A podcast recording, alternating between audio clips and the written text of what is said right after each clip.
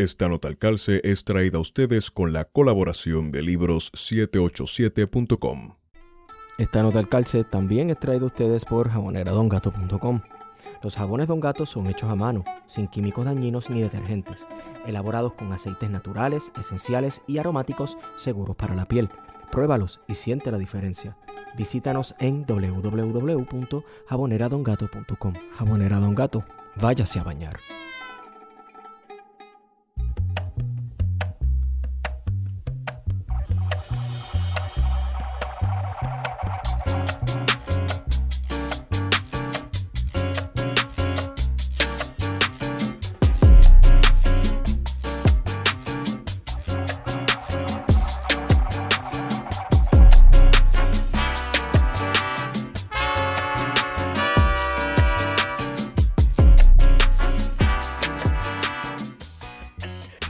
Días, buenas tardes y buenas noches a todos y todas los que nos escuchan.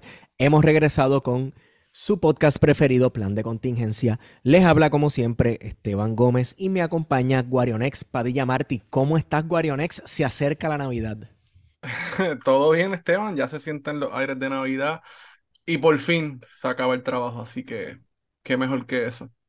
Bueno, ya mismito para mí también. Y anyway, ya entregué uno de los trabajos finales pronto entrego el otro y salgo de eso y me tiro para atrás a hacer nada. Ok, hoy va a ser un episodio súper chévere porque eh, se supone que hace mucho tiempo hubiéramos eh, hecho esta grabación, eh, hubiéramos tenido esta conversación. temprano este año, como en verano, ¿verdad? Este, se publicó un libro famoso o infame, legendario, dependiendo a quien le pregunte, eh, llamado El Jefe. Y trata sobre la figura ahora controversial, que yo ni sabía que, esta figura era controversial, la figura de Luis Muñoz Rivera. Eh, y tenemos con nosotros a la autora, Nieve de Los Ángeles Vázquez. Saludos. Además, digo, para completar, tenemos a nuestro amigo reincidente de plan de contingencia, Marcos Pérez Ramírez, que ahora está dirigiendo un proyecto de crónica sonora llamado ¿Cómo es que se llama, Marco? Marea Ecologista. Marea Ecologista. Yo creo que ya tienen un episodio publicado, ¿verdad? Tienen algo por ahí. Sí, tenemos un episodio ya publicado sobre la erradicación de candidaturas de Rosa Seguí. Ahí experimentamos un poco con, con una actividad en vivo. Y entonces el próximo, que ya yo anuncié el tema, va a ser sobre las áreas naturales y las reservas en Puerto Rico. ¿Cuántas son las zonas que están protegidas? ¿Quién las protege? Eh, bajo qué titularidad están, cuántas están bajo titularidad pública, privada, etcétera, eh, ONG, y eh, cuántas están también en manos de, de, comunidades y, y, los municipios, que son los mínimos y donde puede haber mucha oportunidad y trabajo para hacer. Pues mira, te tengo a alguien con quien te interesaría conversar. Es una persona que está en el área de Tanamá, un área boscosa que quieren tumbar 20 cuerdas de bosque de bosque viejo, eh, casi a la orilla del río Tanamá, que para sembrar lechuga. Es un área que está protegida tanto por jurisdicción federal como por este, jurisdicción local y tiene como bajo cinco estatutos, ¿verdad? Y como quiera, este, esta persona va a volar en canto esa área. Así que te paso el contacto ahorita cuando terminemos de grabar. A lo que vinimos, profe, Nieve, ¿cómo está? Yo muy bien, saludos a, todos. Yo encantadísima de estar aquí con ustedes. Escucho su podcast, me lo disfruto muchísimo. Así que estoy aquí, para mí es un privilegio. Se ha estado comentando por las redes sociales desde hace algún tiempo que usted es una gente cubana radicada en Puerto Rico. Eso, eso lo he visto, sobre todo de cierta intelectualidad autonomista por ahí. No, esto es en serio, esto no, esto no, yo, lo, yo lo leí también. Tú lo leíste, ¿verdad? Eh, sí, por lo menos nos da para reírnos bastante. Sí, sí, a gente, de la ultraderecha, de la ultraderecha gusanera eh, cubana. Esas son palabras mayores. Pero si yo lo hubiera sabido, reservábamos para hacer la entrevista en Casa Cuba. Mira Ahí en Metropol.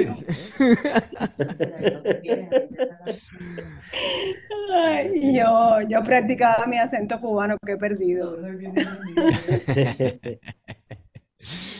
Este, Nieve, ¿se esperaba ante la publicación de este libro? ¿Usted esperaba este backlash? No, jamás, jamás. Pero ni, ni en mi, ni en mis mejores expectativas con el libro, nunca, nunca lo pensé. Sí. De hecho, eh, yo estaba lista para... Llega un momento en una investigación tan grande como esta que ya tú lo que quieres es salir de ella, Sí. Porque además tengo, eh, como, como Marco me decía hace un rato, tengo eh, dos proyectos más de libro, así que lo que yo quería era por fin ya eh, poner este libro, sa- sa- sacarlo, ¿no? Ponerlo Sí. a- a- al público y entonces continuar mi próximo proyecto. Y, y claro, esto, esto ustedes saben que estas investigaciones son bastante solitarias. Esto es yo en, en el archivo sola o yo en la computadora. o- y entonces, pues claro, eh, me tomó, me ha tomado muchos años esa investigación bien solitaria. Y de momento, ¡buf! Veo que, que, que mi nombre está en no sé cuántas páginas y eh, con adjetivos al lado. Sí, porque, porque Y- estamos hablando de una persona, ¿verdad? De- no, no creo que sea pertinente decir nombres, pero eh, que diría. comparte todo, ¿verdad? Eh, en diferentes grupos. Entonces uno puede buscar en Facebook y uno ve los ataques, los señalamientos en todos los grupos de historia de Puerto Rico, de Santurce, que si esto, Sí. lo otro. Sí, sí, sí. Eh, y, y son los mismos mensajes y es una cosa, ¿verdad? De- Son los mismos, sí, sí, es una, es un- es un- eh, exactamente, has hecho eh, una buena observación. Es un grupo determinado que se mueve en Facebook, también hay un dato ahí demográfico en cuanto a, wow, qué manera de decir. no, no están en, no están, no están en Twitter o en Instagram Sí, o en sí. TikTok, eh, están en- únicamente en Facebook y se mueven en, en todas las páginas, no solamente en esas de grupos, sino, qué sé yo, una librería va, va a presentar el libro o UPR Carolina hace poco Sí. estaba haciendo su promoción y hasta ahí llegan, ¿no? Yo creo que es que ponen mi nombre y donde quiera que sale, pues es a mansalva, ¿no? Es un, Sí. son ataques repitiendo lo mismo, son, son dogmas, son dogmas, son, Sí. son Y entonces no es, es una ausencia total de discusión, que es una cosa que ha caracterizado mucho a Puerto Rico, sobre todo en términos intelectuales. Recuerdo, porque lo he leído, pero yo sé que eh, puntualmente Marco y, y usted, profesora, son testigos de esa discusión que hubo a finales de los 90 sobre la posmodernidad y la nación. Que más que ser una discusión se convirtió en, en personalismo, ¿no? Este, en- Bien de- brutal. de un sector contra una persona en particular, en Sí. este caso el profesor Carlos Pavón, eh, que sí, aquello generó por lo menos eh, una, una discusión en, en términos de producción intelectual. Hay una serie de publicaciones que recogen y contestan, ¿verdad?, a la publicación de Nación Postmortem, que fue una provocativa de parte del profesor eh, Pavón. Recordaba antes de comenzar este, este podcast la publicación de La guerra contra todos los puertorriqueños que también suscitó más que una discusión, eh, unos personalismos de ciertas personas contra el autor, eh, acusándolo de revisionista, de fantasioso, etcétera, eh, sin ni siquiera discutir. Y nuevamente la publicación de este libro del jefe ha suscitado eso, pero con unos sectores concretos, ¿verdad? La intelectualidad, Sí. lo que queda de la intelectualidad muñozista del Partido Correcto. Popular, eh, que, que de alguna manera han estado eh, combatiendo el libro, eh, sobre todo porque desde hace décadas la figura de Luis Muñoz Rivera no había sometido, no había sido sometida a un revisionismo. Yo creo que eso es importante. Yo creo que es principalmente la aportación que usted hace de poner a revisión uno de estos patriarcas eh, autonomistas que de alguna manera se convirtió en el padre de la patria eh, del proyecto del Partido Popular, porque el Partido Popular creó un proyecto patriótico, ¿no? Con, con, con su altar eh, del patriarcado de la patria, donde la figura más grande es precisamente Luis Muñoz Rivera. De hecho, Guarionex, en Puerta de Tierra, hay un altar a Luis Muñoz Rivera. Sí. Y después altar. sales y cuando cruzas y entras a la Laguna del Condado, está el otro altar a Valdorito y de Castro. No Correcto. es coincidencia. Pero déjame decirte claro. algo. Es que no, perdóname, hay, hay una diferencia entre la figura, la estatua de Muñoz Rivera y la de Valdoriotti. La de Muñoz Rivera sale casi como, no sé, a mí me acuerda, bueno, yo que he comido Biblia en esta vida, me acuerda a la, a la figura de Juan el Bautista ¿verdad? Que fue este profeta que era primo de Jesús y antecedió a Jesús y fue el que presentó a Jesús al mundo, que lo bautizó básicamente. Que decía, ¿quién eres? E-, ¿Eres, el, Mesías o lo que sea? ¿Eres el Cristo? Y dice, no, yo soy una voz que clama en el desierto, ¿verdad? Entonces la estatua de Muñoz Rivera eh, tiene el dedo así alzado, este, como que con un libro casi, básicamente soy la voz que clama en el desierto. Entonces eh, se han endiosado estas figuras políticas y ahora, ¿verdad? Como estaba mencionando, que el Partido Popular Democrático eh, está atravesando un sinnúmero de crisis, ¿verdad? Básicamente existenciales. Todas estas crisis son existenciales de una colectividad que ya perdió su rumbo en la historia y, está y tocar una de las figuras más importantes, una de las figuras más importantes de ese proyecto de país del Partido Popular, que era eh, Muñoz Rivera, está, fue sometido duramente, ¿verdad?, a un proceso de revisión necesario en términos históricos. Eh, y ha sido respondido bien poco, ¿verdad? Quería preguntarle precisamente sobre eso, ¿verdad? Sobre, sobre esas críticas, eh, que más que ser críticas, pues parecen dogmatismo, ¿no? De, de no se puede revisar. Eh, y me refiero específicamente a una columna que circuló en el Nuevo Día de, de Cos Alomar, que de alguna manera sigue siendo, a pesar del desprecio de la cúpula de ese partido, sigue siendo parte de la inteligencia de, ese partido? Pues leí la columna con, mucho cuidado. Yo respeto muchísimo al profesor Cox Salomar, me parece que es un intelectual eh, importante. Y, debo decir que la conclusión que, saco de la columna, y, trato de ser lo más objetiva posible, ¿no? Y, lo primero que hay que decir aquí es que este libro yo lo escribí eh, esperando precisamente ese debate de ideas, que es lo que necesitamos, ¿no? ¿no? Esa refutación desde la argumentación lógico-racional, no desde dogmas o desde consignas huecas.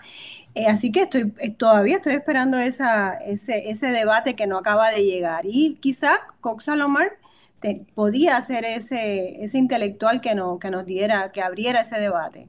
Entonces, lo primero que debo decir que tristemente Cox Salomar te puedo asegurar que no leyó el libro, lo que leyó apenas fue el prólogo se dejó llevar por su ideología, eh, estos sesgos cognitivos que todos los seres humanos tenemos que nos hacen trampa. Y, la ideología le impidió continuar leyendo, le impidió además eh, poder hacer un análisis neutral, ¿no? objetivo del texto. Y además comete errores, comete errores históricos y comete errores además de, de análisis del derecho, incluso, incluso.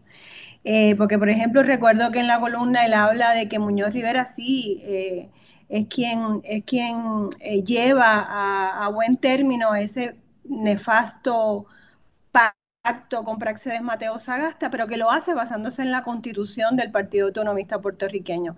Y lo cierto es que estaba violando la constitución, lo hizo en contra de la constitución del partido porque el artículo 7 del partido lo que hablaba siempre fue de autorizar alianzas y lo que ocurrió aquí fue una fusión con el Partido Autonomista, con el Partido Liberal Fusionista de Praxedes Mateo Sagasta, tirando por el piso al Partido Autonomista. ¿no? El Partido Autonomista no se levanta nunca más después de ese, de ese golpe. Y esto, recordemos que es un año antes de que ocurra la invasión. Así que fue, se debilita el, único partido capaz de hacer eh, como dique de contención contra esa invasión. Y los resultados, pues todavía, todavía estamos ahí. Así que, que, bueno, que esa A mí me llamó la atención también que eso que tú mencionas, Nieves, que en una parte de la columna también, él hace unas comparaciones y unas analogías que, que es lo que justamente tú señalas, que se le nota el sesgo ideológico porque no compaginan. Por ejemplo, cuando él señala una vez que, wow, los estatutos que consiguió Luis Muñoz Rivera, comparen eso con la ley promesa hoy día ese tipo, ¿sabe? Eh, eh, eso es demagogia, voy a, voy a hablar claro, eso es demagogia porque son dos momentos y contextos bien, bien diferentes, con dos ordenamientos jurídicos distintos, y él lo sabe, que él sabe eso, ahí voy a esa parte, porque en ese sentido, si alguien sabe de dos sistemas jurídicos distintos, porque los, él estudió en ellos, se ha especializado en ellos, eh, y lo ha hecho parte de su reflexión política, es él, y me sorprendió un montón ese tipo de comentarios. Y precisamente ahora que, que tú lo mencionas, pues lo único que se me ocurre pensar es eso, que, yo no lo quería pensar, que no leyó el libro porque hay unas comparaciones que son, eh, son propagandísticas. No, no lo Eh, leyó, por lo menos antes de escribir la columna, no, no lo leyó porque cometió unos errores que están claros en el libro. Y yo creo que también es bueno aprovechar que estábamos hablando ahora de todos estos altares a, a Muñoz Rivera. Eh, en el país, 77 calles, tantas escuelas, esculturas, parques, el himno de Coamo menciona a Muñoz Rivera. Eh, y, y entonces este asunto de adjudicarle a Muñoz Rivera la autonomía es sencillamente, eh, o sea, eso no aguanta ni un solo análisis racional.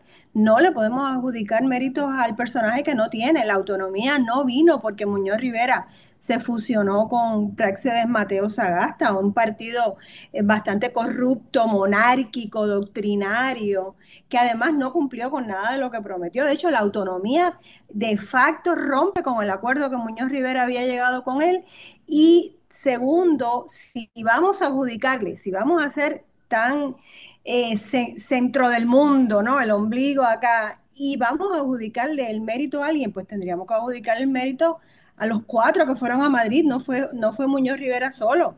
Ahí estaba Federico de Getó, ahí estaba Matienzo Cintrón, ahí estaba José Gómez Brioso, que era el presidente de la comisión, y, y los cuatro estaban a su vez dirigidos por Rafael María de Labra. Hace poco estuve en Madrid y, y me paro en la calle Mayor número 13, una placa gigantesca diciendo aquí vivió el ilustre hombre Muñoz Rivera y Chiquito Bajo como parte de una comisión. Entonces ni siquiera le damos el crédito a los, a los compañeros. Eh, y Eso eso, fue, eso fue Rafael Hernández Colón que lo mandó a hacer para cuando estaba eh, eh, es una, es una tarja que se coloca como, sí, sí, de hecho estuve investigando, se coloca que creo que fue como en los 80 o algo así, hay que, hay que- porque además encima se equivocan, porque ellos nunca estuvieron ahí, encima se equivocan, porque no fue ahí que vivieron, era en la calle Alcalá, número 17. Eh, entonces, pues hay que empezar a, a- ¿por qué? Bueno, ¿por qué es importante esto? Uno dirá, bueno, a mí que me interesa, si total, mira todos los problemas que tenemos en el 2023. Ese, el problema es que estos fueron unos eventos cruciales que, el, asunto del, del pacto con Sagasta eh, en realidad, esto, de hecho, esto, estoy escribiendo sobre esto, voy a hacer una publicación exclusiva nada más para ese evento. Ese asunto de fusionarse el Partido Autonomista con Sagasta mató al Partido Autonomista, ahí es donde único estaban los hombres, eran hombres, ¿no? No había mujeres en política. Claro. Los hombres que podían hacer frente a lo que nos vino para encima en el 98. Y, y esa acción de fusionarse, porque una cosa es una alianza, estemos claros, y otra cosa es fusionarse, ¿no? Muñoz Rivera lo que hizo fue nacionalizar el Partido Autonomista, matarlo, que, se, que no existiera más, y se unieron al liberal fusionista de Sagasta, que eso quiere decir que tenían un plan de gobierno del plan, de allá de Madrid, Y de teledirigido desde Madrid. dirigido desde Madrid, con unos Correcto. intereses desde Madrid que obviamente no estaban, no estaban aquí, los, los nuestros no estaban en eso. Entonces eso mató la constitución del Partido Eso fue lo que pasó con esa fusión. Y eh, primero hay que verlo como lo más negativo que nos ocurrió en ese año, lo peor que nos pudo haber ocurrido, porque, queridos, a ver si les suena familiar esto, eh, esta batalla campal que tenemos todavía hoy en Puerto Rico en- entre, entre buenos y malos, nosotros y ustedes, los estadistas versus los independentistas, los de la alianza versus los de no sé dónde, cuando empieza esa lucha fratricida, esa lucha entre hermanos, que son más iguales que diferentes, empieza precisamente con esa, con esa fusión. Cuando se aprueba en el teatro, en el teatro de San Juan, esa fusión, de ahí la- la- la- las huestes autonomistas salieron desunidas y en una pelea que todavía no ha terminado, todavía estamos en esa pelea. ¿Qué rol jugó, qué rol jugó, por ejemplo, el, el periodismo de Muñoz Rivera en provocar esa, ¿verdad? Ese, esa persecución, por ejemplo, esos señalamientos o esa, o esa opinión pública, ¿verdad? Sobre ciertas figuras y sobre ciertos temas.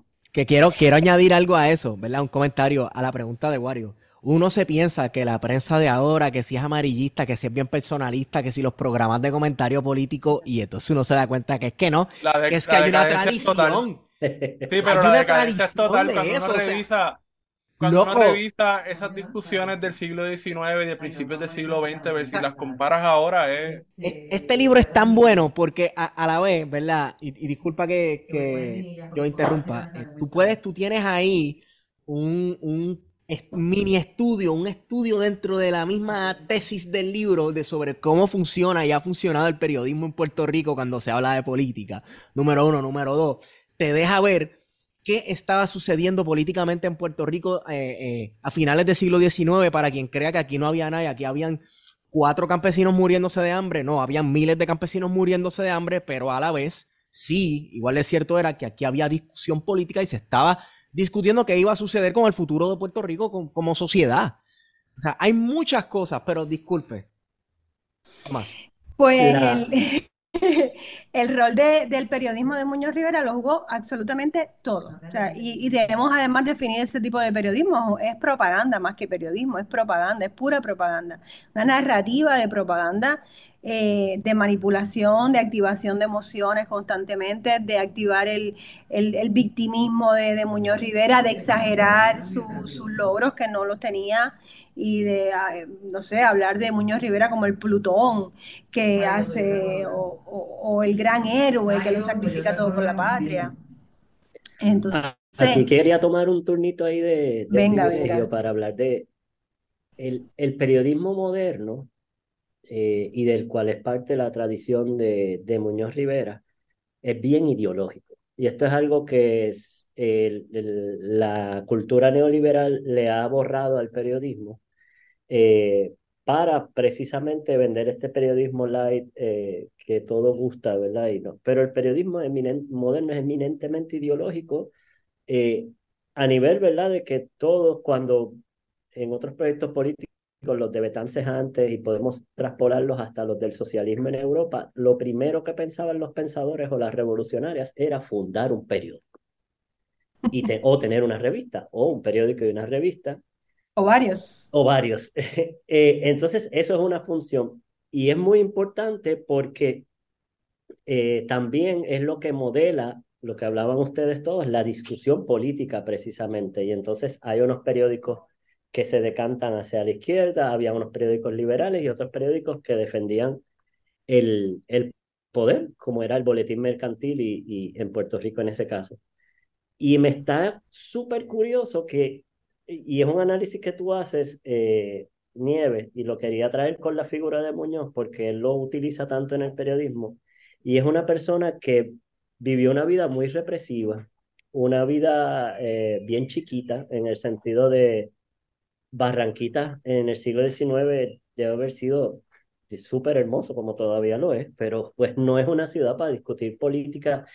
Y a lo que voy con esto también es que eso moldea una personalidad en el sentido de que tú detallas también cómo él se escondía del padre, de una figura autoritaria, y en vez de él rebelarse y abrirse, ¿verdad?, a, a otros compañeros, de alguna manera él reproduce esas prácticas represivas que, te, que, que es lo que tú trataste de retratar aquí. En un, una parte me encantó, bien psicoanalítica del libro.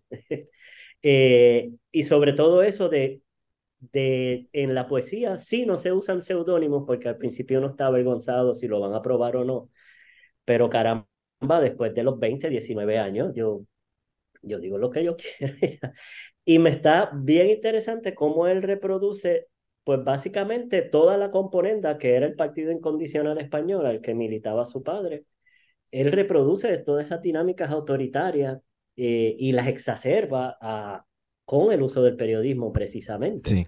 Él, él infla su leyenda, él infla su leyenda totalmente. Él mismo se la inventa, él se la Él inventa. mismo se la inventa y a mí lo que me, de, de, las cosas que yo lo tuve que leer cinco veces como periodista también, fue el, el minuto a minuto de cuando estuvo preso, que parecía como el de la Yupi en, en las huelgas. Le llevaron agua a Sí. los estudiantes, Sí, abrieron sí, un sí, sí. portón. El hombre quería contarlo todo, Y no, y él dice que estaba en una cárcel como la Bastilla. O sea, no, no era un simple cuartel de la policía en Ponce, no.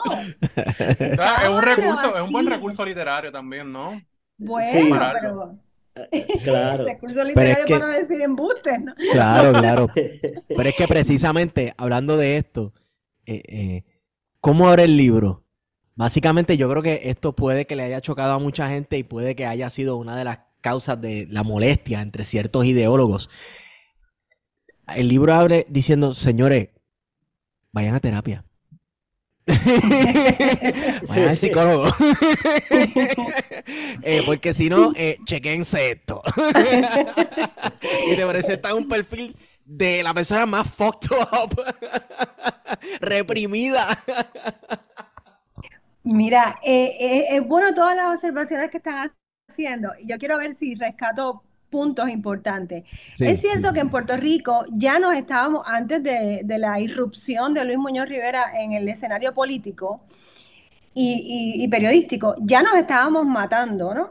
Pero era entre los incondicionales españoles y los prohombres criollos, liberales, librepensadores, que estaban buscando una, una vía de, salida al, al, férreo control español sobre Puerto Rico. Eso eran los dos bandos. Lo que introduce Muñoz Rivera a través de un periodismo muy violento es la pelea entre iguales. Es la pelea entre los que están buscando esencialmente lo mismo. Y yo quiero destacar aquí que el Partido Autonomista Puertorriqueño, que es el partido donde supuestamente militaba Muñoz Rivera, era un partido tolerante porque ahí había republicanos, había monárquicos, había algunos que no les interesaba ni república ni monarquía porque lo único que estaban enfocados eran autonomía, en autonomismo. Entonces, es e, un grupo, ¿verdad? Diverso, un grupo ideológicamente...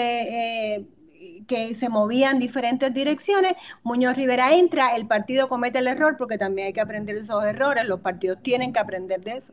Si tú dejas entrar a un Trump o a un Muñoz Rivera al partido, te lo va a implosionar te lo va a implosionar. Entonces, este partido autonomista deja entrar a Muñoz Rivera y, bueno, y después ocurre, ocurre lo que ocurre, ¿no? Que nunca más volvieron a, volvieron a unirse. El periodismo de Muñoz Rivera es un periodismo eh, agresivo, es un periodismo divisorio, cainista, está buscando la, guerra entre, entre hermanos constantemente, pero con el único propósito no está buscando el bienestar colectivo o adelantar eh, proyectos de país, está buscando su propio y personalísimo eh, bienestar. Por ejemplo, a mí me gusta mucho comparar eh, esto que estábamos hablando de que Muñoz Rivera en Barranquita, sin estudiar, Muñoz Rivera apenas ya un sexto grado en la escuela de Barranquita, no sale de Barranquitas, ¿no? Y, claro, ¿Hasta qué edad, Repítelo, repítelo para el podcast. ¿Ah? ¿Hasta qué edad es que él no sale de Barranquita? Hasta los 31 años. Y se murió. O sea que él sería como, como lo, este, este fenómeno que ahora están estudiando en la sociología y la antropología europea de los, de los muchachos que se quedan con los padres, porque no, pero no era el caso pues de él, porque, eso, él, tenía, porque... Él, tenía chelitos para irse a vivir solo. Y ya tenía sus negocios. Papi no lo dejó, el papá no lo dejó y entonces él, él, se sometió. Y ojo, por ejemplo, si lo comparamos con la figura de Federico de Geto, Federico de Geto a los 18 años se estaba entrevistando con Víctor Hugo en Francia, en París.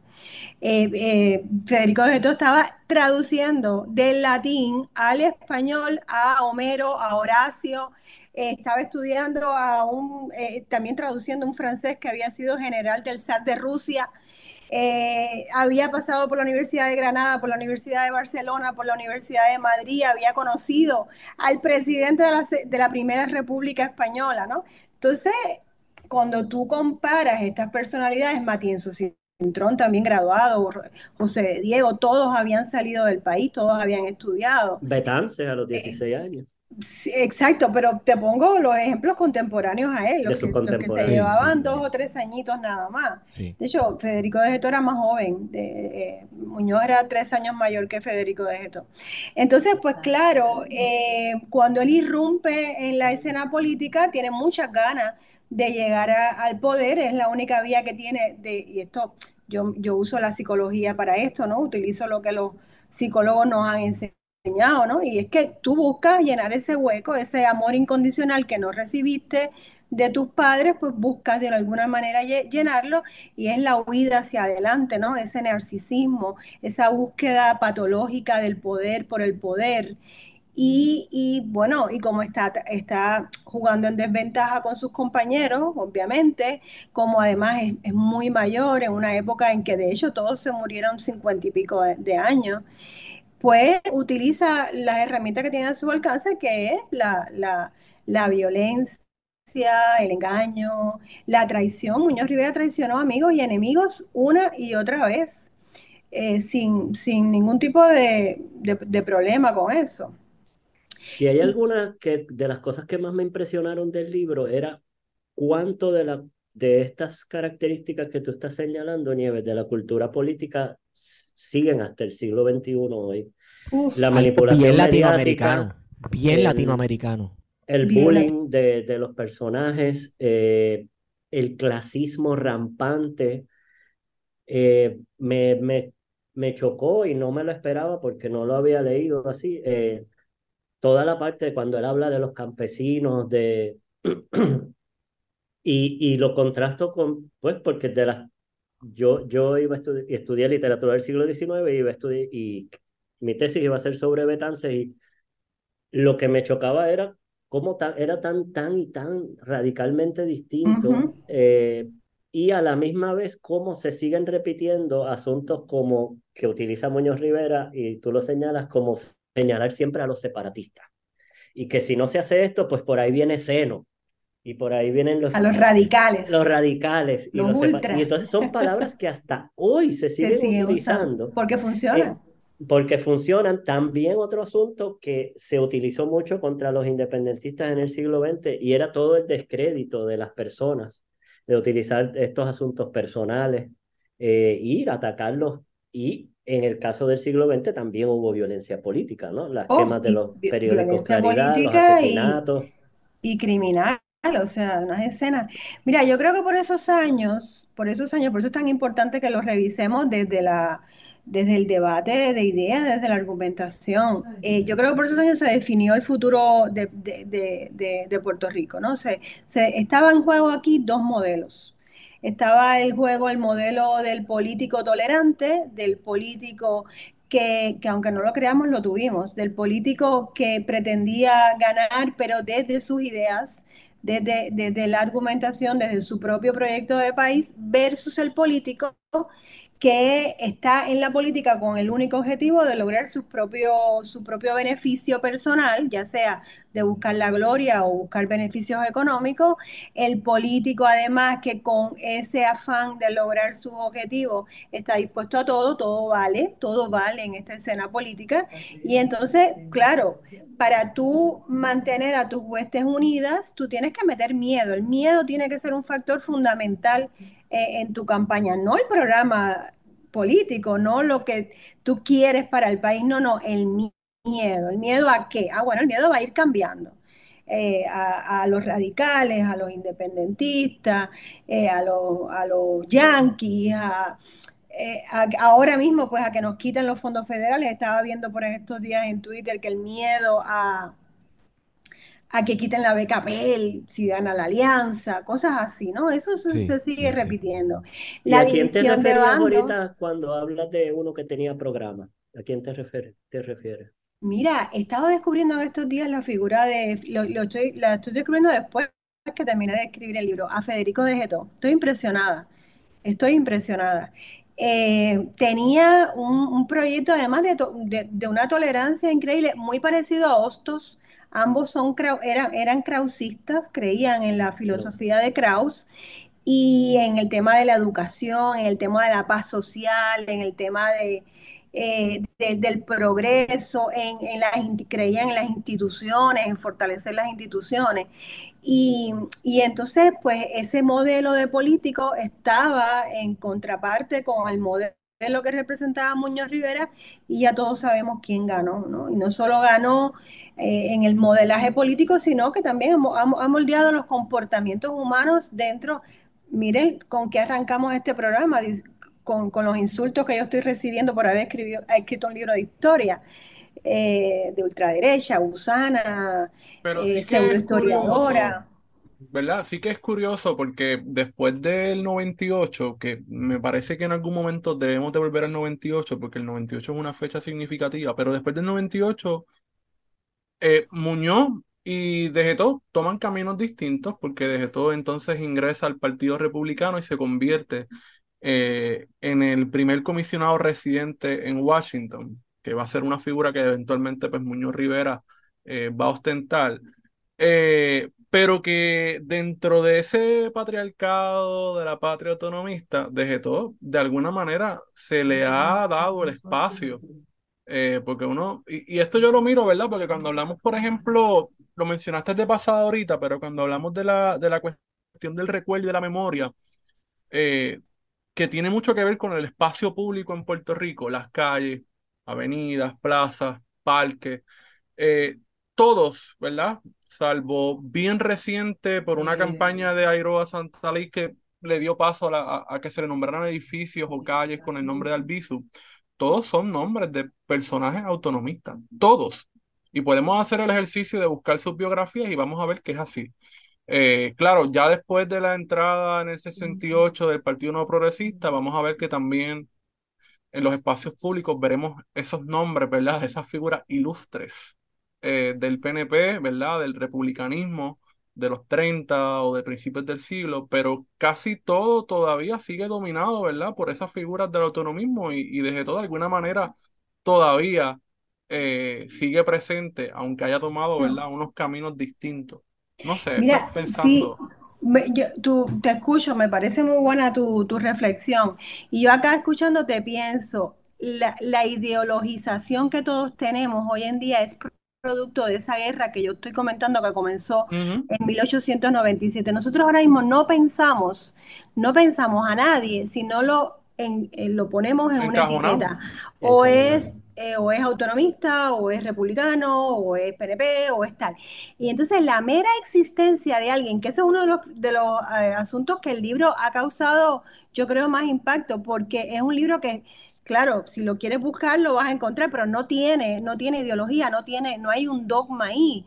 Eh, yo estoy, yo me limito a, unos eventos concretos. Entonces, la figura de Degeto, eh, cuidado con la figura de Degeto, porque ella, como les decía hace un rato, era krausista, creía en el sistema eh, republicano de gobierno, no en el Partido Republicano de Estados Unidos, ni muchísimo menos y eh, creía en las instituciones y creía en las libertades. Oye, este hombre está hablando en el siglo XIX de algo impensable, está hablando de los derechos de la, del, del, planeta, Marco, está hablando de los derechos del planeta, está hablando de los derechos de los animales, está hablando de los derechos de los humanos en general, incluyendo mujeres que sabemos que no tenían ningún derecho en esa época, incluyendo niños y también incluyendo personas esclavizadas, que él vive, él vive una, buena parte de eso. Entonces, eh, a Federico de Geto lo hemos puesto en el Partido Republicano, lo hemos asociado a las turbas republicanas, lo hemos asociado al primer comisionado residente y por lo tanto el anexionismo, pero no tiene nada que ver con ello, no tiene nada que ver. Eh, hay, que, hay que mirarlo porque representa ese modelo que yo les estoy hablando, ¿no? De tolerancia, de búsqueda de la armonía, de búsqueda de la paz social. De hecho, para que tengan un ejemplo, Federico de Getó en su testamento donó todo lo que tenía, y que no era poco, todo lo que tenía el pueblo de Puerto Rico, ciento y pico de cuerdas en Aybonito, su quinta Rosa Cruz, toda su colección de arte, la colección primera que llegó al Museo de Arte de Río Piedra es la de Federico de Geto. Todos sus libros lo donó. Y entonces, ¿cuál es el otro modelo? Bueno, el que tenemos ahora en desfilando por el Tribunal Federal, que a cada rato nos muestran que vienen aquí no a dar nada, al contrario, lo que vienen es a recibir. Entonces, es un modelo que no podemos encajonar, que no podemos sencillamente decir, eh, mira, este era republicano o este era anexionista. Sí, militó en el Partido Republicano, pero cuando ese partido se intentó anexionar o unir al Partido Republicano de Estados Unidos, Federico Geto se fue inmediatamente, en 1904, y no volvió nunca más a la política. Y desde ahí eh, desde la vida civil, eh, fundó la Universidad de Puerto Rico, fue síndico de la universidad, etc. Entonces, igual, de igual manera pasa con Muñoz Rivera. Muñoz Rivera no tiene nada que ver con el Partido Popular.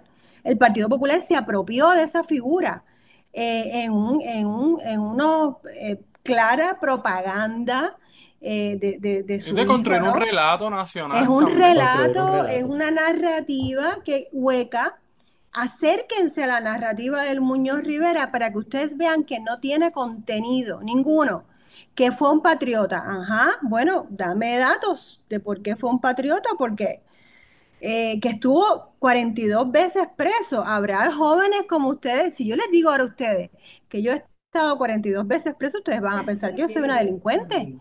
Pero si decimos que es Muñoz Rivera, estoy jugando con el sesgo cognitivo y la gente piensa que es un patriota que tuvo toda su vida preso, ¿no? Eh, entonces es una narrativa hueca, inventada, fabricada, manufacturada. Ustedes estaban hablando hace poco de la escultura de Muñoz Rivera en el, en el parque. Busquen la escultura del emperador Augusto, la, escultura que se llama Augusto de Primaporta. Es este general de los ejército con el dedo levantado. Sí, y sí, sí, a su izquierda está eh, Venus, ¿no? Porque él decía que él venía, que él era, Augusto decía que él venía de la mismísima Afrodita. Y entonces, ¿qué hace Luis Muñoz Marín? Bueno, pues a un poco parecido, ¿no? Yo vengo del gran padre de la patria, Muñoz Rivera, y yo lo sucedo, pero lo, eh, lo supero. Yo soy mejor todavía, mejor que él. Pero Muñoz Rivera eh, su ideal, de hecho, lo, lo, pueden ver en el libro, el primero que pide anexión en este país, el primero es Luis Muñoz Rivera. Por lo tanto, debería ser el primer anexionista. Yo no entiendo por qué el Partido Nuevo Progresista no se apropia de esa figura también. Pero lo hace a traición. claro. Te quería preguntar, ahora, ahora que mencionaste a Degeto eh, y ese sesgo ideológico que, que a veces no nos permite ver en, en justa perspectiva a estos personajes, es que me recordaste a Barbosa. También, Eh, también. porque el Barbosa, pues, para el PNP y o para el republicanismo es este súper ser épico, que en cierta medida sí tiene muchas características de una persona épica. Eh, pero entonces la otra parte de él, que la, la, la apertura de las cajas mutuales, el cooperativismo, la defensa de los obreros, su defensa de la educación pública de la que él se benefició y de la que él sabe que tiene resultados, eh, incluso en el Estados Unidos que, que él ve, eh, nos han entregado a un Barbosa que parecería más pues, Carlos Romero Barceló, pero es un Mano, me robaste las palabras. al siglo XIX. Eh, y, y, lo digo por este, este subraya, el, subrayado que tú has hecho de que creían en el republicanismo, en la idea de una república, Exacto. de un gobierno republicano. Y ojo, eh, hoy, en una monarquía. Ellos lo y creían no. viviendo en una monarquía que todavía los hace ser más valientes, porque que tú y yo creamos ahora en el sistema republicano es fácil. Es un ñame.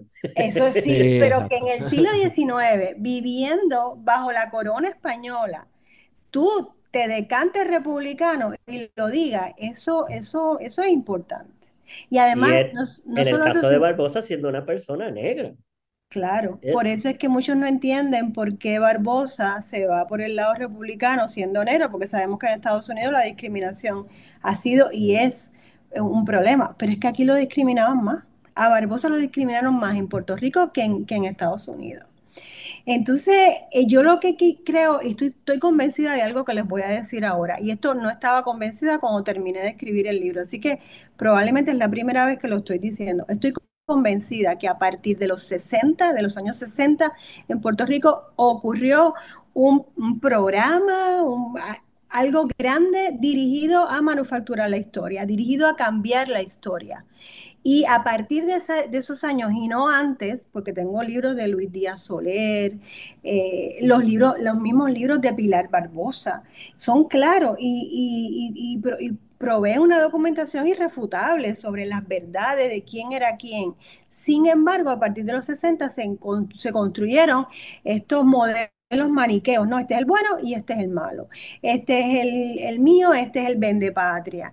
Eh, y, y son, y son, son falacias, son Pero no falacias. es inocente eso, ¿verdad? Claro Porque en los no. 60 tienes a Luis Díaz Soler eh, dentro de la Universidad de Puerto Rico eh, y tienes a este señor, ahora se me escapa el nombre, este, que fue diplomático, este, historiador, Arturo Morales Carrión, Arturo Morales Carrión. le dieron, Diplomático, agente de la CIA era. bueno, la gente de la CIA, ¿verdad? Pero, pero eh, así esa era la consigna de, la, ci- de, de Claridad, pero que fueron los artífices, ¿verdad?, de, de crear el Departamento de Historia en la UPI con todo un proyecto consono al Partido Popular Democrático. Por eso es que digo que no es inocente. Eh, era algo bien pensado, ¿verdad?, dentro del proyecto del nacionalismo cultural.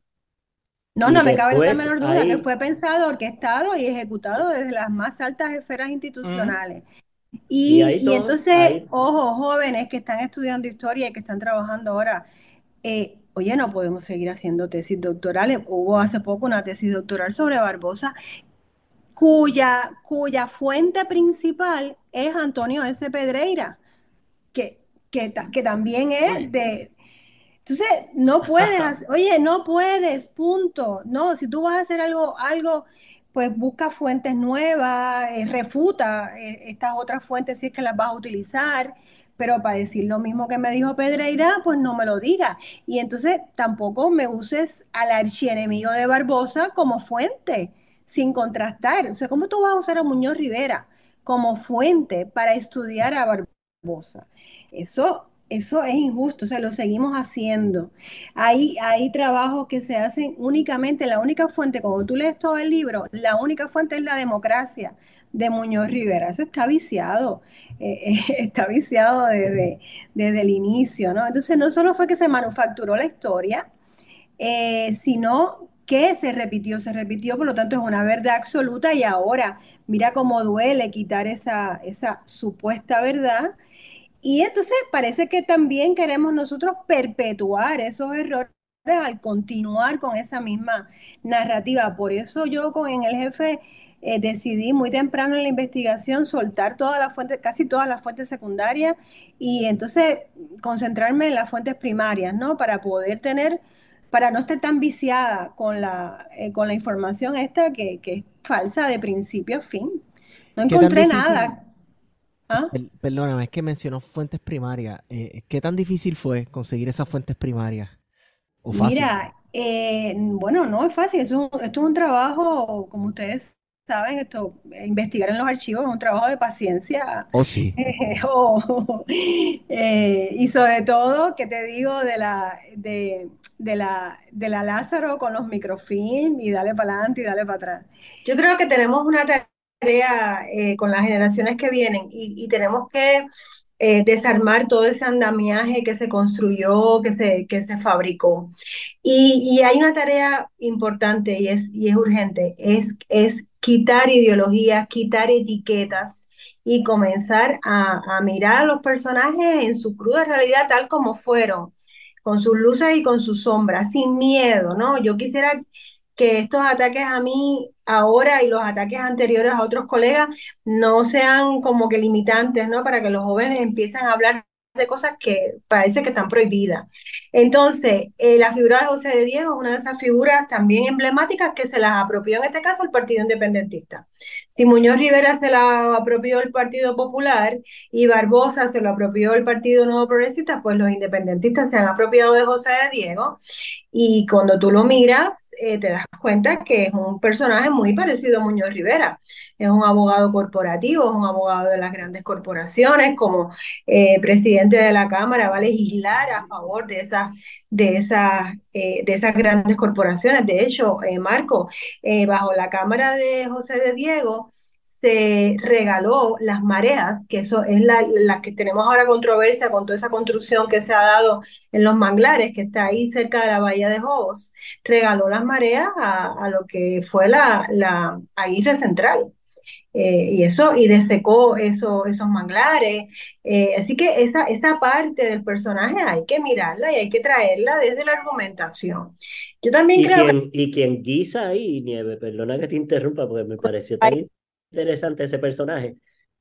No es ni siquiera, y aquí vemos otra característica que perdura en la política partidista hoy, no es ni siquiera beneficiar a una gran figura, al, al que forjó el partido contigo, a un traductor. O sea, eh, la ambición y el, la ambición de control es tan grande que te lleva a repartir de unas maneras súper absurdas. Eh, Claro, pero si tú analizas, por ejemplo, el caso de Tata Charbonnier, tú dices, bueno, la beneficiada es la recepcionista, pero no, en realidad son Sí. terceras personas Sí. que se, que se, que están ahí puestas como, como hombres de paja, como testaferro, para que se beneficie de verdad quien se está beneficiando. Que en el caso de las mareas, eh, Bahí sirve como intermediario, pero quien se beneficia va a ser la, la- lo- los bostonianos de la Aguirre, de la Aguirre Central. La gente juega ese juego desde hace tiempo. Y eso debería ser bueno para nosotros hoy en día porque ya deberíamos conocerlo y es ser más fácil de detectar. Que es- eso, eso Eh, parece que ha sido eh, una constante en nuestra política. Nuestras clases políticas se han conformado con hacer de intermediarios entre eh, ciertas clases dominantes o, o pudientes en la metrópoli que están básicamente extrayendo recursos de Puerto Rico y ellos se posicionan de tal manera, la clase política local, de tal forma que, bueno, yo también me estoy beneficiando de esta relación parasitaria cuando luego te, te- te están chupando la vida a ti también, tú sabes, cuando en realidad quien se beneficia es el extraccionista que ni siquiera tiene que vivir en Puerto Rico todo el año para, ¿me entiendes? Para eh, eh, sacar todo el dinero y para tener ciertos beneficios sobre otros, ¿verdad? Es es una cuestión constante en nuestra clase política como intermediario Mira, y por unos intereses. Ah, Por ejemplo, También yo- me dio mucha curiosidad de esa dinámica en que se repite hoy y que la dijo hasta el gobernador que, que, que expulsamos hicimos renunciar. Esa imagen de que Puerto Rico siempre es como una tabla rasa.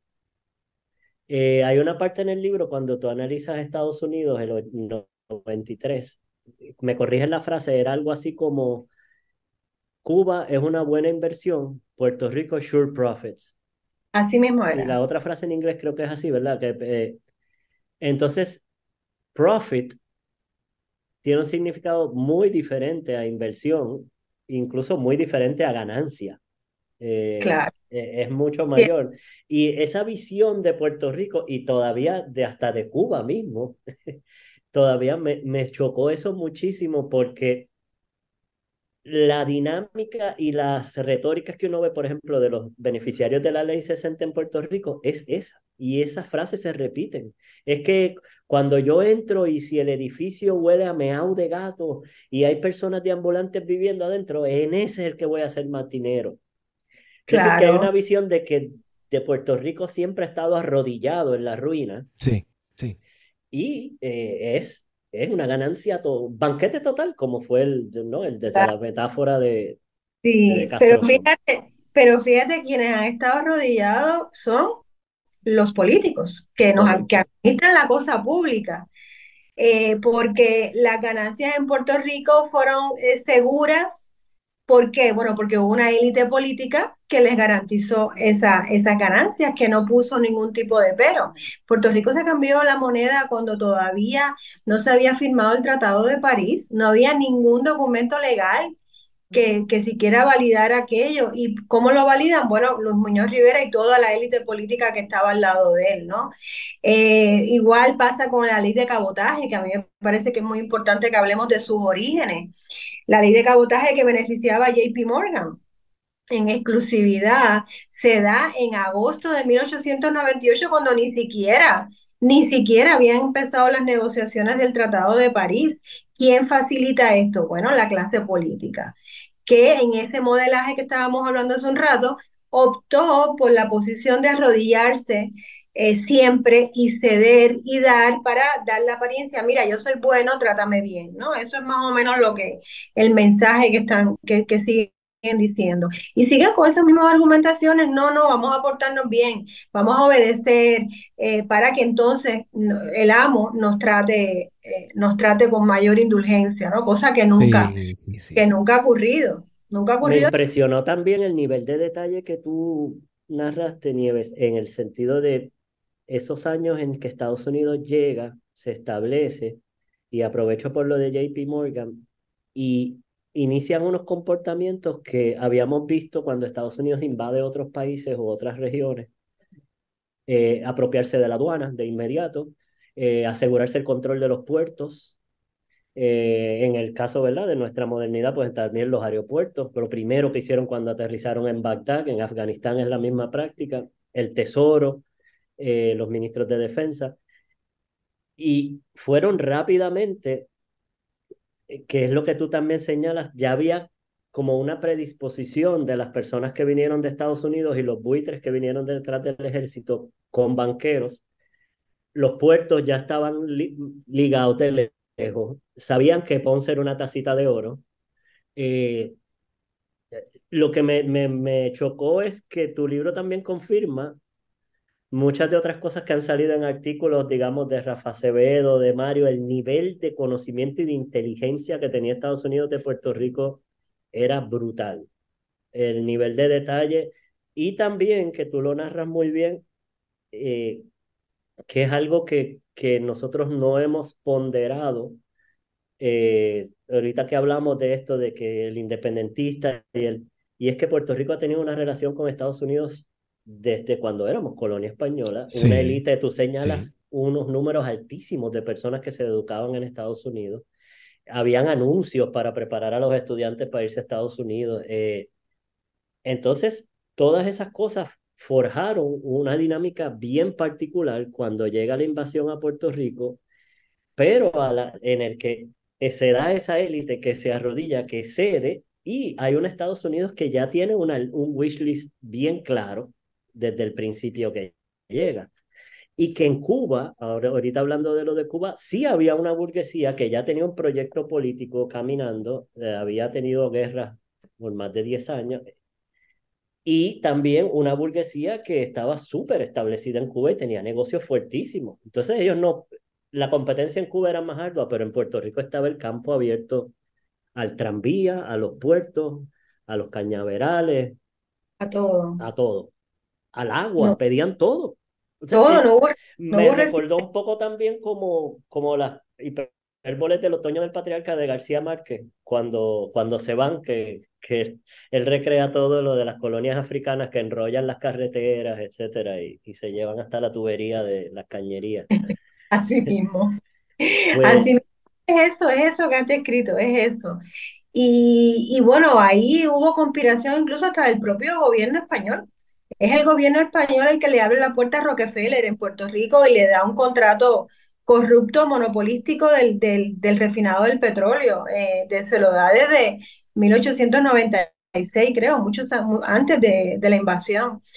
Y, bueno, pues ya estaba, estaban las venas abiertas, ¿no? Estaban las venas, las venas abiertas y lo que hacen los nuevos invasores es transitar, es transitar por ahí.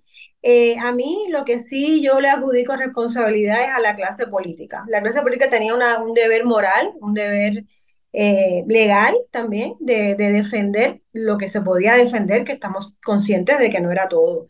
Pero un deber de por lo menos, eh, en Cuba, por ejemplo, no pudieron hacer el canje de moneda nunca, ni en Filipinas tampoco, ocurrió de facto, no pudieron hacerlo tampoco, la ley de cabotaje tuvo efectos prácticos, aquí sí, desde agosto del 98. Y, y bueno, claro, eh, nuestros bancos empiezan a girar alrededor de los bancos de Estados Unidos desde diciembre de 1898 y ya y de ahí no hay forma de salirse, ¿no? Es como una espiral que te va tirando, que te va tirando hacia abajo y, y, quien es responsable en ese momento, que también los libros de historia hablan de que el pueblo de Puerto Rico eh, enseguida celebró la llegada del invasor. Oye, no, no voy a asumir responsabilidad por otras personas, fueron los políticos los que, los que se entregaron. Ponce, el alcalde de Ponce se rindió cuatro veces. No espero, no espero pues el de ahora tiene que hacer lo mismo. El de ahora que haga lo mismo, que se rinda cuatro veces también. Oye, me llamó la atención ese pasaje que tú reseñas de que a él lo arrestan porque está muy cerca Muñoz Rivera, el jefe de las tropas americanas por allá por Asomante. Ese pasaje, yo también. Eso me parece increíble, pero... Yo quedé, oye, estamos hablando del primer ministro de un país invadido. Imagínate ahora el de Ucrania, que de momento esté cerca de las tropas rusas, es una cosa. Pues Muñoz Rivera se va en el medio de, todavía las tropas americanas no había, estaban en Coamo, entre Coamo y, y Bonito. Estaba a punto de ocurrir ya la batalla de Asomante, y primero la batalla de Coamo. Y Muñoz Rivera se va para Barranquita solo, es el primer ministro, se va solo y decide regresar a San Juan por ahí bonito Y entonces, bueno, lo arresta la Guardia Civil por acercarse demasiado al campamento americano y, y la censura él mismo prohíbe que se publique, no se sabe nada más, el, el episodio quedó recogido en el diario del capitán Ángel Rivero y en un pequeño periódico de Humacao, nada más. Eso Y huele a claro, pollo maruca. no, Y, huele y en Puerto Rico, en ¿Qué? Puerto Rico, con la excepción de Betances desde afuera, absolutamente nadie aquí pedía que a los americanos se les recibieran con armas. Los españoles, hay, hay que hacer todavía una investigación de qué pasó con los españoles, porque si los puertorriqueños, los políticos puertorriqueños estaban divididos, los españoles estaban todavía más Oh, divididos. sí, definitivamente. Y mira, han cometido una cantidad de errores que no pueden ser ni siquiera errores, tiene que ser intencional, digo yo. Imagínate que ellos sabían que iban a invadir por Guánica, el 20 el 25 de julio lo sabían. Ustedes vieron la cantidad de periódicos que decían, vamos para Guánica, Sí, vamos día, y ellos reciben cables de las cédulas espías y no envían a Guánica ni un cañón, ni una mina, ni un soldado, nada. Eso es una negligencia, vamos, crasa. Y el otro episodio que a mí me llama la atención es cuando ocurre Yauco, que entra el ejército de Henry a Yauco, un capitán español lo tiene a tiro, está posicionado eh, de, en una, una forma estratégica que el de, el- los americanos no iban a avanzar. Y puedes creer que le dan una orden de última hora de que esas tropas españolas se movieran a pie a Arecibo. diablo. Y claro, no hubo, no hubo ningún enfrentamiento. Entonces, ¿cuál fue la estrategia? Todos amontonarse en, en Ay Bonito, en el área de Asomante, y esperar a que pasara el ejército y ahí a ver qué pasaba. Bueno, pues ¿qué pasó? Que llegó el armisticio, no, no hubo ningún tipo de, no hubo ningún tipo de resistencia efectiva, a pesar de que éramos una colonia so- sobre todo militar. Éramos un enclave militar, se suponía que éramos lo último en tecnología, en cuestiones de, de defensa. Y, y bueno, pues, pues no, no, no, no, no sé, no sé, no sé bien. Hay que analizar también esto, hay que estudiar esa parte del ejército español. Sí, sí. Eh, Sí, no, es que recordemos que también Ah. el, el asunto del 98, ¿verdad? La, la, la forma en la que se va la guerra, que es una guerra sobre todo provocada desde Estados Unidos, eh, después del, del episodio del Maine, donde se creó un consenso en la opinión pública a través de la, de la prensa amarillista de Estados Unidos eh, para invadir eh, Cuba. Obviamente se desprotegió también en términos militares a Puerto Rico. Y lo segundo, que, está, que España no estaba ni siquiera preparado para enfrentarse a una guerra de las dimensiones que era para Estados Unidos. Eso fue un paseo, sobre todo porque quienes vienen a Puerto Rico son veteranos de la guerra, de la guerra civil y también eh, muchos voluntarios, jóvenes, chamaquitos. O sea, que fue un paseo literalmente venir a Puerto Rico por la, por la poca De la guerra civil y de las guerras contra, Contra los las indios. poblaciones indígenas. Sí, eh, es. principalmente las poblaciones indígenas. Todo, Este, sí. Hay un, hay un buen, de hecho, los Bueno, Nelson periódicos- por ejemplo, el- el- Exacto, el- pero los periódicos del momento eh, de Estados Unidos, básicamente, ¿verdad? Que hasta aquí se ve una maquinaria de propaganda increíble, eh, utilizaron la guerra, ¿verdad? Hispano-cubano-americana como el momento perfecto para borrar o meter por debajo de la alfombra todos los disgustos que había sufrido el sur durante el proceso fracasado de reconstrucción luego de la guerra civil.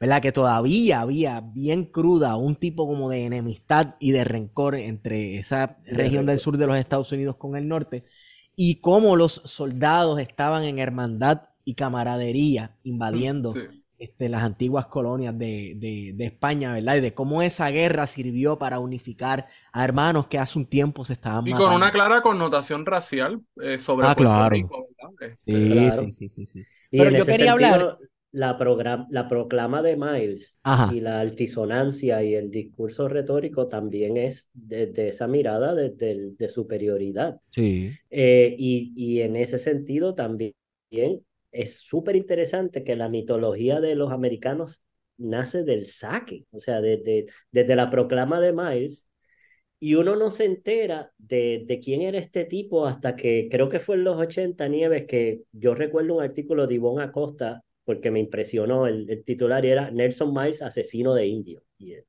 en Ajá. claridad. y ella lo publica en Claridad y ahí es que también se empieza ¿no? a, a desgastar bastante la figura de Miles, también ya había cogido los tutazos de Seba y, y de todo.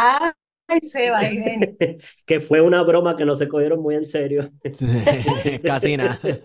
A, a, mí, a, mí me, a, mí, me, llama mucho la atención, ahora que ustedes lo mencionan, en la, la proclama de Miles, oye, te están invadiendo, te acaban de invadir. ¿Quién le cree a un invasor que te empieza a decir, yo vengo aquí a respetar los derechos, a traer el progreso? ¿Quién se cree eso? Y en Puerto Rico los políticos no solo se lo creyeron, sino que tú lo puedes leer ahora en los libros de historia, como si esa proclama hubiera sido de verdad una intención legítima, Real. era algo que evidenciara que lo cumplieron. Eh, no, no sé por qué le hemos dado importancia a las cosas que no, que no debemos dar, te están invadiendo, que el enemigo te esté diciendo lo que te esté diciendo, eso no lo puedes tomar por bueno, ¿no? Y no puedes creer que de verdad va a venir un progreso y van a venir eh, derechos civiles. Y en cuanto a la razón de la guerra con España, eh, a, los jóvenes acá historiadores, mi teoría va hacia otro lado. Yo me miro más la parte económica, más que eh, cualquier conflicto político o geopolítico. Y yo creo que el origen de, de, de, todas las invasiones del 98 están en la crisis financiera de Estados Unidos de 1800, que empezó en 1893. O sea que las razones fueron siempre económicas. Y, y bueno, los resultados los vemos, ¿no? Que siempre también fueron dirigidos hacia esa parte así esa parte económica. Con la invasión de Cuba, Puerto Rico, Filipinas y Guam del 98 se acabó la crisis financiera de Estados Unidos, ¿no? Y es que por primera vez entonces Estados Unidos entra a, a, al, al, al, como un centro, como un imperio financiero. Correcto. Hay la necesidad no es... de buscar mercados, pero también te dice otra cosa importante que va a ser más evidente sobre todo en la Segunda Guerra Mundial, de que es que Estados Unidos ha salido de sus crisis a través de economías de guerra. Eh, también. Que, que, eso es una paradoja, ¿verdad? Porque lo vimos también en Vietnam y se vio sobre todo en la invasión que hizo Estados Unidos eh, a Irak y Afganistán, que eventualmente pues explotó otra, otras situaciones, ¿verdad? Internas, que fue la crisis de 2006 a 2008. Pero como la, la economía estadounidense tiene una relación grandísima, ¿verdad? Con lo, con lo militar. Sí. A mí me llamó la atención que aparece otra vez en un personaje que yo había conocido ya y tiene que ver con esto, es Henry Cabot Lodge y todos esos ideólogos que habían en la época, porque cuando nosotros hicimos el documental Vieques en el espejo de Panamá, él aparece junto a otros personajes como uno de los arquitectos intelectuales del canal y precisamente también a partir de esa época la Armada de Estados Unidos to toma un giro protagónico en precisamente proteger las rutas nuevas del comercio de los Estados Unidos. Uh -huh. Y es que Estados Unidos entonces se empieza a plantear que necesita bases fuera de su territorio recién conquistado también para proteger todos esos intereses.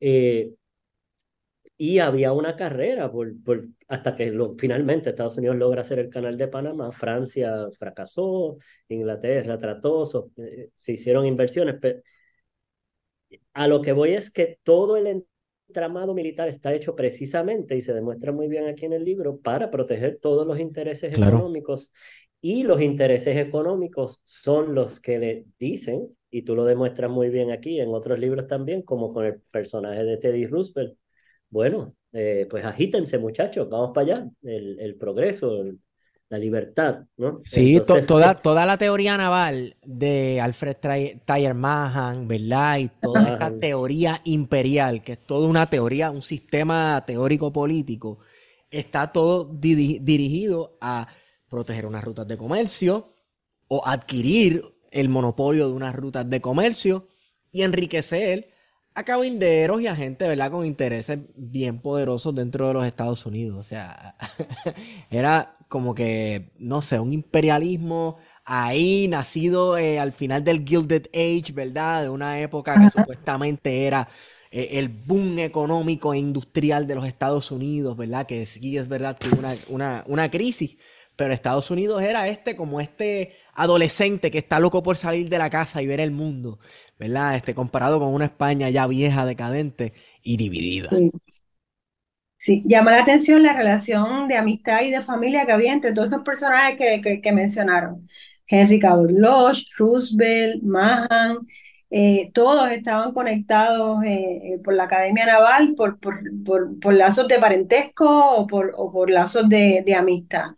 Hacen como un triunvirato imperial, ¿no? Y desde ahí es que se proyecta, yo digo que en, en los comedores del Metropolitan Club de, de, Washington, ahí es que se va a armar toda, todo eso que, que, que ya luego se va a convertir en un imperialismo financiero y un imperialismo político también. Entonces, yo quería hablar, ¿verdad? Quizás, este, no sé cuánto tiempo tengamos, pero como último segmento, eh, precisamente el rol de Muñoz Rivera luego de la invasión.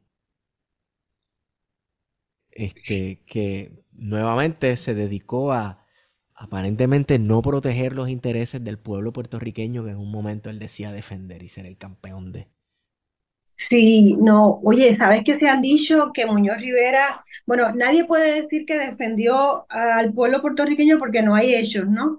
Pero lo que se ha dedicado a la historiografía es a decir que no lo hizo porque no sabía inglés o que no lo hizo porque se creyó la proclama de Miles. Eh, bueno, pues ¿qué, ¿qué, realmente sí hizo? Una de las cosas que yo me detuve en el libro fue a irme mes por mes porque me di cuenta que nunca se había historiado esos meses entre el eh, 25 de julio del 98, que ocurre la invasión por Guánica, y el 18 de octubre, que es cuando se inaugura el gobierno militar. ¿Qué pasó entre julio y octubre? Pues ahí pasó todo. Muñoz Rivera, que ya sabemos que la Guardia Civil lo apresa por acercarse demasiado al campamento invasor, eh, al, otro día prácticamente su periódico La Democracia, eh, Ponce ocupado por los militares estadounidenses, lo convierte en un periódico en inglés que se llamaba eh, El Correo de Puerto Rico. y y es la misma democracia, o sea, él retira la democracia del aire y coloca este correo, este periódico en inglés, alabando al invasor, poniendo el himno, la bandera, ya está moldeando a la, opinión pública, ¿no? Inmediatamente, eh, pues, eh, su, su, gobierno, él es el primer ministro, es el presidente del gabinete autonómico todavía, que está todavía en plenas funciones, eh, se dedican a desangrar las finanzas del país, eso es importante. El país entró en la invasión con 2.5 millones de superávit en la, en la bóveda de Hacienda. Cuando llegó octubre no quedaban centavos. Así que se dilapidó, se robaron todo el dinero, incluyendo el fondo de pensiones, incluyendo eh, el fondo general, etcétera. Nieves, ¿tú has hecho, se puede hacer un ejercicio de cuánto es que no lo recuerdo. ¿Cuánto sería eso ahora aproximadamente? Sí, yo lo, yo lo hice. Ah, con el Inflation Calculator. Sí, ahí mismo. Eh, cuántos millones, yo creo que yo lo puse en el libro, usualmente lo pongo a pie de página o ahí mismo al lado. Yo, yo recuerdo que creo que sí ah. que tú hiciste. Dos puntos millones, un montón, y además, ah, bueno, y, y, la otra cosa es que Cuba cogió prestado una deuda a Puerto Rico de dos millones. Eh, Muñoz Rivera y el gobierno eran quienes debieron haber reclamado ese, que se pagara ese préstamo, no se pagó. Esa fue la que se fue para la guerra de Cuba. Para la guerra de en calidad de préstamo y había que devolverlo. Sí, unos cuantos millones. No, no, nos vendría muy bien ahora, de hay Otra, hay otra narración que tú haces que todavía se repite, me pareció súper cruel, las pensiones de los maestros que terminan en un banco. Terminan en el banco privado del secretario de Hacienda, ¿ok? ¿Te suena familiar eso? Ay, Dios. y ya estamos entrando, ya estamos entrando en corrupción, que es uno de los temas también. Sí. Claro. Claro, este, este es el modelo que se instauró. Pues Muñoz Rivera, ¿qué hace además? Bueno, eh, instaura ese modelo del que estábamos hablando, que es yo me voy a portar bien, yo voy a ser sumiso, yo voy a hacer lo que el, eh, que el amo nuevo me diga para que me trate bien.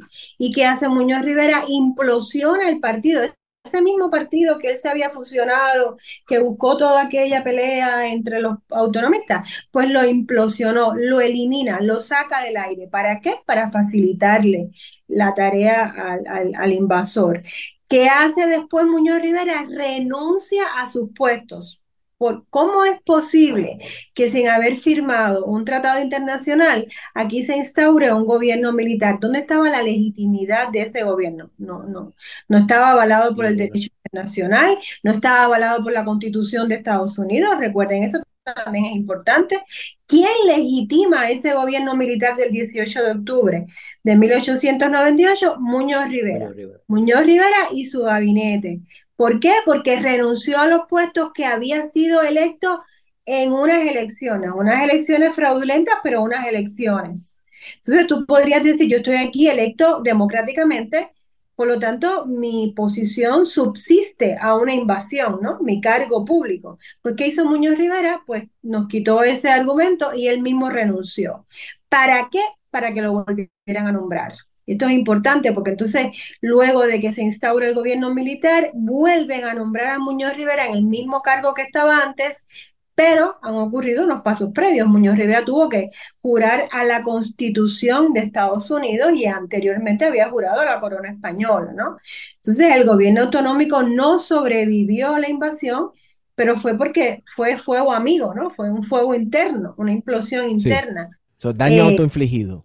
Exactamente. Y entonces, a través de eso es que ellos, él, Julián Blanco, eh, Cayetano Colitoste, todos los que estaban alrededor, José López Hernández, Salvador Carbonel, todas esas personas son los que legitiman un gobierno que de su faz es ilegítimo y, es inconstitucional, ¿no? Todavía van a pasar unos cuantos años en los que el Tribunal Supremo valide esa, esa teoría de ocupación eh, constitucional.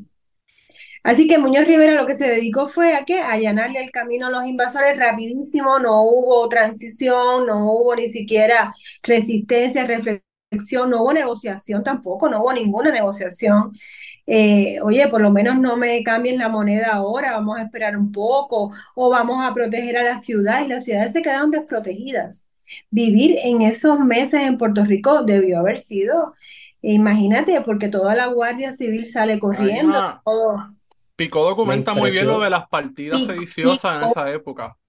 Oye, y yo introduzco ahí algo que no lo desarrollé porque no lo podía desarrollar todo, pero Julián Blanco, después que termina peleándose con Muñoz Rivera, Julián Blanco adjudica responsabilidad al propio gabinete autonómico porque durante esos meses, entre julio y octubre del 98, liberaron a los presos de las, de las prisiones, sacaron a miles de personas de las prisiones y él dice, Julián Blanco, que esa cantidad de que entre ellos habría personas honradas que estaban ahí injustamente, pero también había delincuentes, que esos delincuentes son los que van a formar parte entonces de esas partidas de tiznado. Eso merece que lo, que lo miremos, eh, porque sí puede ser un elemento que haya aumentado la violencia en unas ciudades desprotegidas. Se fue la guardia, se fueron los, los, funcionarios de prisiones, se fueron los jueces, se fueron los alcaldes y encima tiras a delincuentes a la calle, pues bueno, tienes ahí el caldo de cultivo perfecto para, para lo que pasó. También me impresionó mucho, Nieve, el detalle que tú narras de las, las horas del bombardeo a San Juan y unos detalles que que uno no había visualizado eh, las bombas que llegan hasta la hacienda San Patricio, cosas caen por allá por donde viene Barbosa en el bote tratando de cruzar, a ayudar a los que están heridos mientras el otro no se sabía dónde estaba. Y me llama la atención esa, esa imagen, se me quedó en la cabeza de lo que ahora sería la, la avenida Muñoz Rivera, frente a lo, que ahora es el casino, eh, esa línea de gente huyendo despavorida que Ubarri puso los tranvías gratis, o sea, estamos hablando de eso, es una ciudad en caos, en un caos total y en, en, una desesperanza. Eh, lo abono porque me, a lo que tú decías ahorita de cómo la clase política dejó totalmente desprotegida al país eh, a un nivel de que bueno, hasta, hasta Ubarri dio los tranvías gratis. O sea, uno de los que eh, era un chiqui Drácula de la película de otras épocas se entendió y abrió los tranvías. Y esta gente ni eso, ni eso hizo, nada. Yo me detuve mucho en el, en el, en el bombardeo, que hay quien dirá, bueno, esto tampoco era tan necesario, tanto detalle del bombardeo, pero es que a mí me llamó igual la atención que a ti, ¿no? Eh, inmediatamente del bombardeo, ¿tú te imaginas vivir en el viejo San Juan, que sabemos que es pequeño, que son calles estrechas y que de momento empiecen a caer bombas? O sea, eh, cayeron más de 500 proyectiles, eso tuvo que haber sido eh, vamos, terrorífico para las personas que vivían ahí. A mí me llamó mucho la atención porque inmediatamente después de ese bombardeo, Muñoz Rivera empieza una campaña para que se reunieran las cámaras insulares y para que lo nombraran a él primer ministro. Entonces, para que se nombrara ese gabinete en el que él fuera el presidente, claro, tú no puedes exagerar, tú no puedes decir que estamos en guerra, no puedes decir que estamos en peligro, ¿no? Y él se dedica una y otra vez a través de su propaganda a minimizar los estragos del bombardeo, a decir, no, eh, ya pasó, o ya se probaron las defensas, o mira, ganamos porque se fueron, eh, aquí no va a pasar nada más, eh, se rindieron, nosotros somos superiores. Y claro, bueno, en esa confianza, que además era infundada, pues, pues ocurre, ocurre lo que ocurre luego, ¿no? Con la invasión.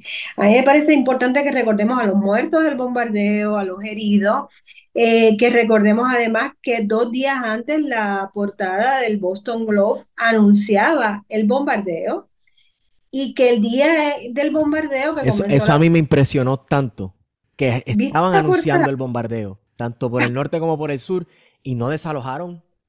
No desalojaron, pero Muñoz Rivera no estaba en su casa. Y en la casa quién controlaba los telégrafos? Él, él era el ministro, en ese momento, Muñoz Rivera era el ministro de Gracia, Justicia y Gobernación. Y José Hernández López eh, tenía el control del telégrafo, pero era, eh, y, y, las denuncias constantes de Barbosa y del otro bando era de que tenían controlado el telégrafo desde muchísimo tiempo antes, desde por lo menos marzo. Y el capitán Ángel Rivero en su diario dice que a pesar de que había censura por la guerra, pero desde los militares le entregaban eh, diariamente partes a los periodistas. Y Muñoz Rivera también mantuvo ese dominio sobre los periódicos. Entonces no estaba José de no estaba Herminio Díaz Navarro en su casa, que también cayó una bomba en su casa, y no estaba Muñoz Rivera y nunca explicaron dónde estaba. Era un jueves a las 5 de la mañana. No estaba ni él ni su familia, rarísimo. Ni apareció durante todo el día del bombardeo. Él es el ministro de Justicia. ¿Quién más tenía que estar ahí al frente del país? Y no dio explicaciones y en su contraparte Barbosa, pues está en Bayamón y se monta en, un botecito y cruza la bahía cayéndole proyectiles por todos lados. Eh, yo creo que el bombardeo de San Juan merece, merece, merece que lo miremos. Me encantaría un tour eh, de Puerto Rico Historic Building o algo así, oh, por, todos los lugares, ¿verdad? Por todos los lugares donde... Llamamos a un eh, urbanista que organice un tour. Ajá. Estaría brutal, brutal. De hecho, hay un compañero, he cogido unas cuantas clases con un compañero es español, llamado Manuel Minero, que trabajó un tiempo en el Museo del Mar y es, o sea, tiene un vasto conocimiento naval eh, sobre español, digo, sobre los barcos españoles, la guerra del 98, qué barcos utilizaron estos versus los otros, las tácticas de guerra. Bueno, una cosa increíble que estaría chévere que se hiciera un equipito y se, se organizara. Y sí, nos paramos por todo San Juan buscando. A mí también me gustaría ver una recreación del tiroteo que hubo en la casa de Muñoz Rivera en la calle Fortaleza ahora mismo hay un, hay un negocio que vende cositas de artesanía. Está justo en la parte de atrás de Marshall. Eh, Te queda justo frente a la casa. ¿Usted, usted imagina un, un, tiroteo de acera a acera, con lo estrecho que son las aceras ahí, eh, en que se intercambian como 200 balas que dura dos horas y media en el medio de la noche del viejo San Juan? Eso, esto es para pelo, ¿no? Esto fue, y esto, esto ocurrió en 1900, desde la casa de Muñoz Rivera, había como 80 hombres ahí apertrechados disparando, pa, de, disparó la policía, disparó por todos lados. Sí, sí. Eh, Puerto Rico ha tenido sus par de escenas así al estilo, incluso con las turbas republicanas y eso, al estilo gangas de Nueva York, Gangs of New York, ¿verdad? De gente dándose palos en la calle y derrames de sangre. Y Película de Tarantino. Total. Pero me estuvo súper gracioso porque cuando Nieves hace esa recreación, parecen como los Stormtroopers. Se tiran con todo, pero nadie muere. Sí, sí, sí, sí, todo el mundo falla, están tirando, tirándose para los pies. Tiran a los pies, nadie Yo muere. también, a mí eso me llama la atención porque se dispara y de hecho viene un perito bali- en balística, el capitán Ángel Rivero, y demuestra la cantidad de disparos que salieron de ahí, impresionante. Y no hay un solo herido, nadie. Increíble. Y, Son y como los de Star Wars. el duelo, el duelo de, de Ángel, de, del periodista Mariano Abril con, con Ángel Rivero. Sí. que también lo describo en el libro, y voy, estaban a 20, pi- a 20 pasos de distancia, se disparan directamente más de 20 tiros y no, no, no ni un rasguño.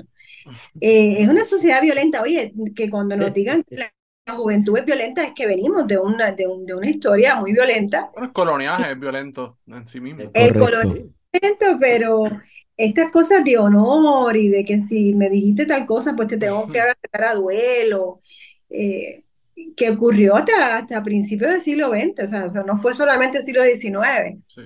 Eh, así que hay que, hay que mirar todos esos, todos esos escenarios, ¿no? Quiénes están envueltos, cómo se comportan. Es que eh, era la versión antigua de vamos pa- nos vemos en el parking, como el duelo de, de Muñoz Eh. Rivera y, y Vicente Albas Capó, y, y tú sabes, a espadazo Ajá. limpio o a tiro limpio. Muñoz no sabía manejar la espada, pero aún así va. Ah, claro. Yo. Por mis cojones. yo a veces me los imagino la noche sin dormir, muertos de miedo, pero de todas maneras, eh, sí. Increíble. Gente, vamos a ir cerrando, vamos a ir cerrando. Este, ok. Nieve, ¿qué es lo próximo? ¿Quién vamos a destruir? Mentira. Pero ¿qué es lo próximo que Oye. estás investigando? O sea, ¿e- ¿es algo dirigido Pues, más o menos a... Esta investigación empezó, en, real- en realidad empecé de atrás para adelante, empecé en 1917 con la ley Jones Ajá. y llegué hasta este que está acá ahora, ¿no? Entonces, lo próximo es que además es, en este libro, yo lo, mi intención original solamente era posicionar a todos los personajes en el tablero de- del monopolio para entonces en el próximo libro ponerlos a actuar, ¿no? La ley Perfecto. Fora, que- la ley, la Guánica Central, la Aguirre Central, etcétera, los casos insulares, y, y es que voy, para ese periodo de 1900-1901. Y es, es perfecto, ¿verdad? Porque es clave entender qué estaban haciendo cada una de las organizaciones políticas pre-invasión, post-invasión, qué era lo que ideológicamente se estaba discutiendo en la política del país y, cómo visualizaba cada uno de, los de las facciones el futuro de Puerto Rico, si alguno, ¿verdad? Y con este nuevo jugador en el tablero imperial que son los Estados Unidos. Para mí, esa primera sección del libro, además del análisis psicológico que se le hace a Muñoz Rivera, es súper importante entender qué estaba sucediendo en Puerto Rico políticamente a finales de ese siglo XIX. Sí, yo también lo creo. Muy bien, qué bueno que lo hayas visto, sí. Este, muchachos, ¿algún otro comentario, alguna otra pregunta para ir cerrando? Y por si acaso, no soy de ultraderecha, no soy de, no ¿No eres soy una de- gente disociadora cubana de no soy ultraderecha? pero, sí- pero sí soy cubana, a mucha honra. Bueno, Eh, Nieves, sí. te quería preguntar porque me estuvo curioso ese análisis psicológico eh, de las especialidades que hiciste cuando estudiaste historia. ¿Tomaste algunas otras de psicología, antropología? No, ¿O, porque fíjate, te- o tienes un interés por el autoritarismo también de estudiarlo? tengo interés, sí, esto a nivel personal he tenido encuentros, encuentros, encuentros cercanos con ese, con esa triada oscura. eh, los narcisistas y, y- y entonces pues he investigado muchísimo sobre, sobre el tema. Yo creo también que los historiadores tenemos que convertirnos, eh, tenemos que tener una caja de herramientas múltiple, no, tenemos que tener marcos, modelos de pensamiento diversos para poder entonces encajar esos eventos que estamos encontrando o esos documentos que estamos encontrando y poder interpretarlos. Y para mí, claro, a mí me interesa el tema de la psicología. De hecho, en algún momento he pensado estudiar psicología. Yo misma, pues claro, cada vez que eh, las cosas van eh, un poco complicadas, pues a donde voy es a, a- una psicóloga. Y yo creo que yo, yo, estaba tratando de, de, entender por qué ese afán eh, tan, tan evidente de Muñoz Rivera de llegar al poder y de mantener el poder, por qué ese apuro, cómo atropellas, cómo traicionas a los amigos. Entonces, ¿cómo tú te explicas eso? Tú tienes que tener algún tipo de modelo para encajar esas acciones y quien me lo, me lo va a dar es la, es la psicología. Así que me fui a Iñaki Piñuel, que es un experto, eh, yo creo que es el mejor experto eh, ahora vivo a nivel mundial en esta triada oscura, eh, y a otros autores que han investigado el poder directamente asociado con los problemas, con los papás, sobre todo los hombres con sus papás, y ahí entonces encontré, encontré esas explicaciones, a mí me parecen válidas. Yo creo que en lugar de estarnos vendiendo candidatos ahora mismo a la gobernación o a cualquier política, que también son manufacturados, ¿no? Totalmente. A mí me, gustaría saber, oye, Ricky, a mí me hubiera gustado saber eh, esos conflictos que tenía Ricky con sus papás, que se lo permitían todo, que era una especie de niño emperador, que nunca, que nunca rindió cuentas por nada. Eh, que todo se le permitió y tú dices, bueno, si yo hubiera sabido esto, a lo mejor eh, probablemente la mitad de la población no hubiera votado por él, ¿no? Correcto. Así que esas informaciones son válidas eh, y yo creo que es, que es válido que los historiadores tengan en su caja de herramientas también eh, esta ciencia social de la psicología, igual que un poco de economía. Yo, a mí me cuesta mucho hasta, hasta cuadrar mi propia chequera, pero tuve que meterme en asuntos económicos para poder entender todo el engranaje. Eh, así que bueno, nada, eh, abrir un poco también a, los, a diferentes modelos y ampliar la, la caja de herramientas del historiador. Y en un momento en el que los autoritarismos populistas, ¿verdad? Que se habla sobre populismo en el libro como herramienta de, ostentar el poder, de, ¿verdad? De llegar al poder.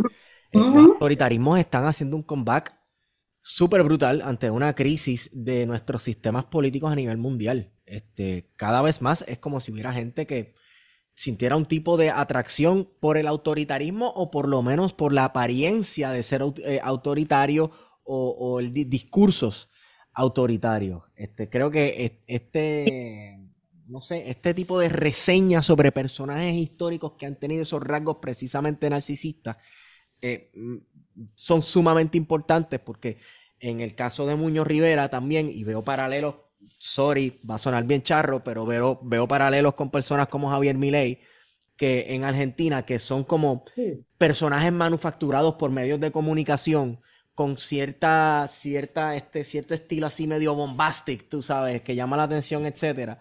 Claro, no, no, estoy diciendo que Milei como tal es un autoritario, pero sí tiene ese tipo de populismo de yo soy el papá de todos ustedes.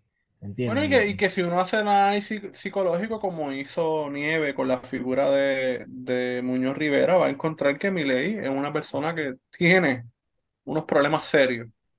Sí. sí hay, unas situaciones familiares sucediendo ahí también, sí, sí, sí. Hay, hay varios artículos eh, de, de, prensa, de periódico, no de libros, pero sí que conectan a, a, casi todos, casi todos los presidentes de Estados Unidos con problemas con sus papás. Eh, eh, Kennedy, Clinton, Bush. Y, y, entonces tú vas a ver cómo, y la pregunta que yo me hago, todavía me la hago, ¿no? ¿Cuál es esa relación con el poder? ¿Cuál es, ¿Por qué estos personajes buscan eh, el poder, ¿no? ¿Por qué, hay tantos narcisistas en la política? y claro, estamos viendo, estamos viendo unos personajes paradigmáticos, pero hay otros que, a, lo mejor más bajitos y sin menos bombo, pero también tienen las mismas, eh, las mismas características, ¿no? O sea, tú ves que en vez de hablar de programas de gobierno, pues todo se centra en su propia figura y, y mira qué lindo, en mi foto y con el perrito, con la novia. Y, y bueno, y por ahí el, el, objetivo de estos libros es educar a la ciudadanía, ¿no? Tener unos ciudadanos más activos, que podamos tomarnos decisiones más inteligentes en las urnas y podamos entonces eh, fortalecer la democracia y además construir un proyecto de país diferente que el que nos han, que el que nos han dejado. Así que hay que mirarlo. Yo, a mí me interesa saber eh, estos asuntos de infancia, de los políticos, me interesa saber sus aspiraciones, sus contradicciones. Sí. Ahí es bien interesante que también cuando ustedes hablan, y con eso cierro un poquito lo de mi ley, y es que ante la ausencia, y esto sí se parece a Muñoz Rivera, ante la ausencia de una cultura política sólida y de unas ideas claras, eh, la rimbombancia y el discurso y el boato, el boato y la exageración toma la prominencia porque detrás no hay absolutamente nada, no hay contenido. Eh, es como lo de Javier Milei, por ejemplo, anarco, anarcocapitalista, es como también una acción como la que hizo Muñoz Rivera, de quitarle el, el, nombre autonomista y que no fuera ni autonomista, ni liberal, ni nada, ni lo otro, porque en última instancia es él. Claro. Es, es toda la andamiaje en instrumentación de, de su poder. Igual parece que este individuo lleva algo parecido porque en las primeras semanas de gobierno ya como Muñoz Rivera echado para atrás. Echó no para atrás, puso ese carro en reversa, papá, no hay y chavo, peló goma. y lo que diga el FMI es lo que es. Así que ajustense. Eh, claro, ¿y cuántos ejemplos parecidos tenemos acá en Puerto Rico? Y lo que hay que saber es que esto se paga caro, se Sí. paga caro.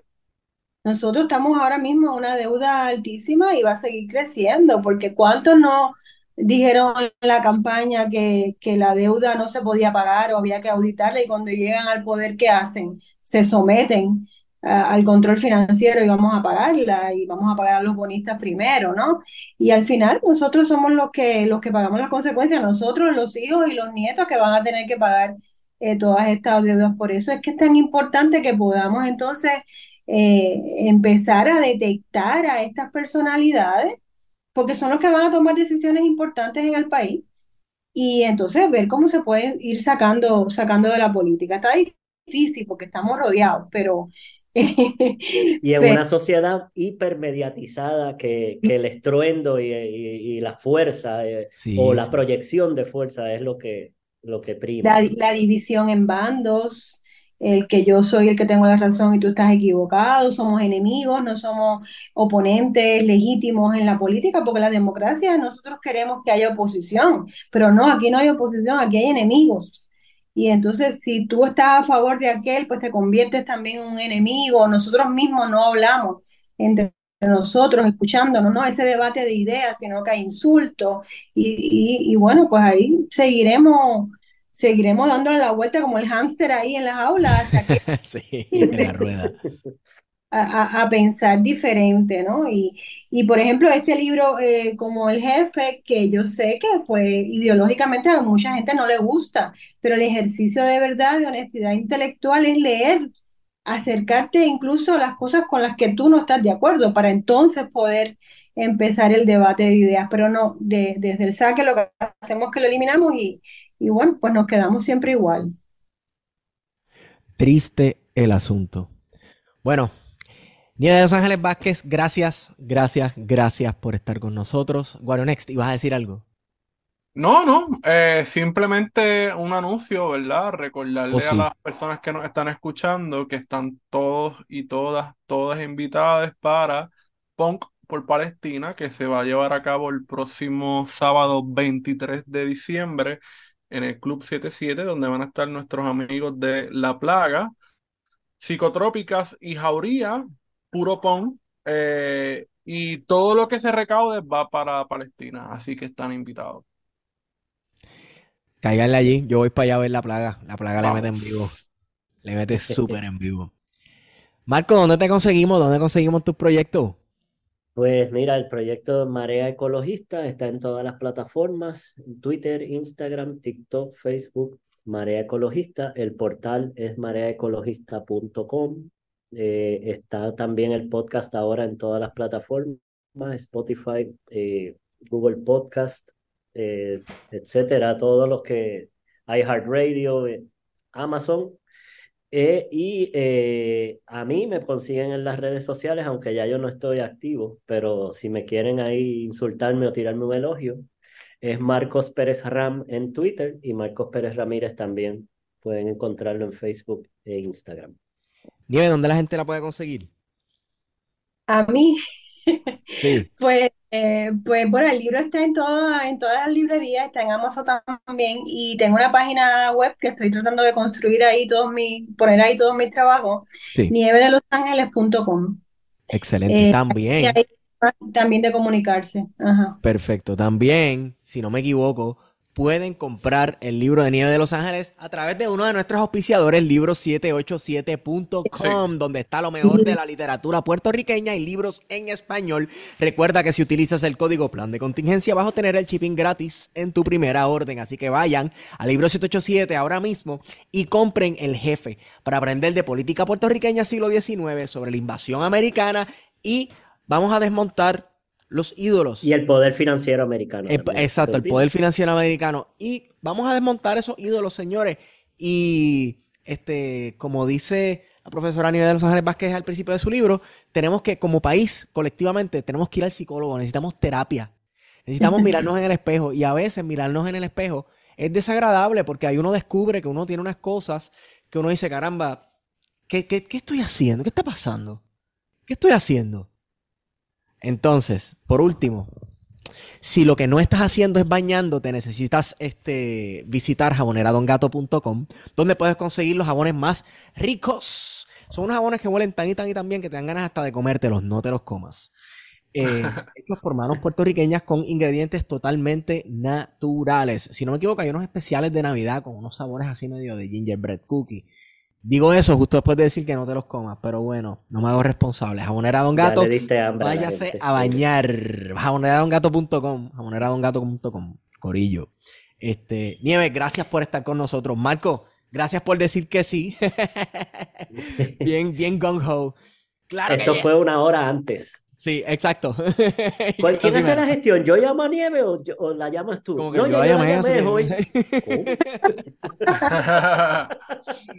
Ah, Wow.